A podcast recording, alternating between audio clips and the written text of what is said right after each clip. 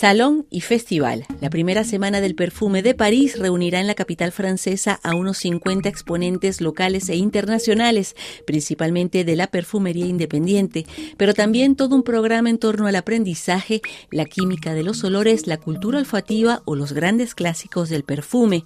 Mathieu Chevara es el cofundador de Ne Nariz, la revista olfativa creadora del evento. Es un evento inédito en París a pesar de que es una ciudad emblemática del perfume. No había un salón dedicado a la cultura olfativa. El olfato es un sentido que se ha abandonado, quizás porque los olores son invisibles, inmateriales, o porque está ligado a nuestro lado más animal. La industria además ha hecho del perfume un producto de consumo y de lujo.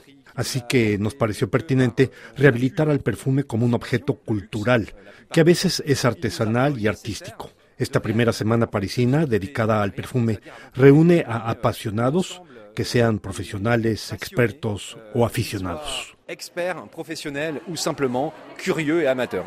La Semana del Perfume en París reunirá casas de composición y perfumistas y permitirá a un público amplio reapropiarse del sentido del olfato. Marc-Antoine Cortiquiato es uno de los perfumistas más brillantes de Francia. Para él, el perfume está conectado a la espiritualidad y la seducción. L'origine du parfum. El origen del perfume es lo divino. En todos los continentes, en todos los países y en todas las religiones, el hombre aprendió a quemar materias para liberar el perfume. El humo traía los olores y por eso en latín se dice perfumum, es decir, perfume. La otra vertiente del perfume es el erotismo. Desde la antigüedad, los hombres y las mujeres se perfumaban para seducir. Esto generó expediciones y batallas terribles para buscar las mejores esencias y plantas por el mundo. Es decir, que la historia del perfume cuenta la historia de las civilizaciones.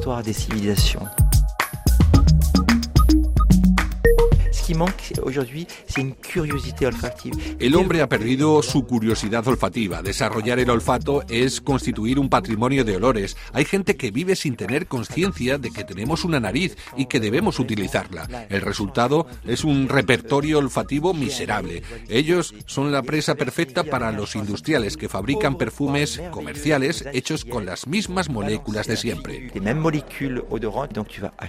La primera semana del perfume en París tendrá lugar del 21 al 24 de marzo próximos.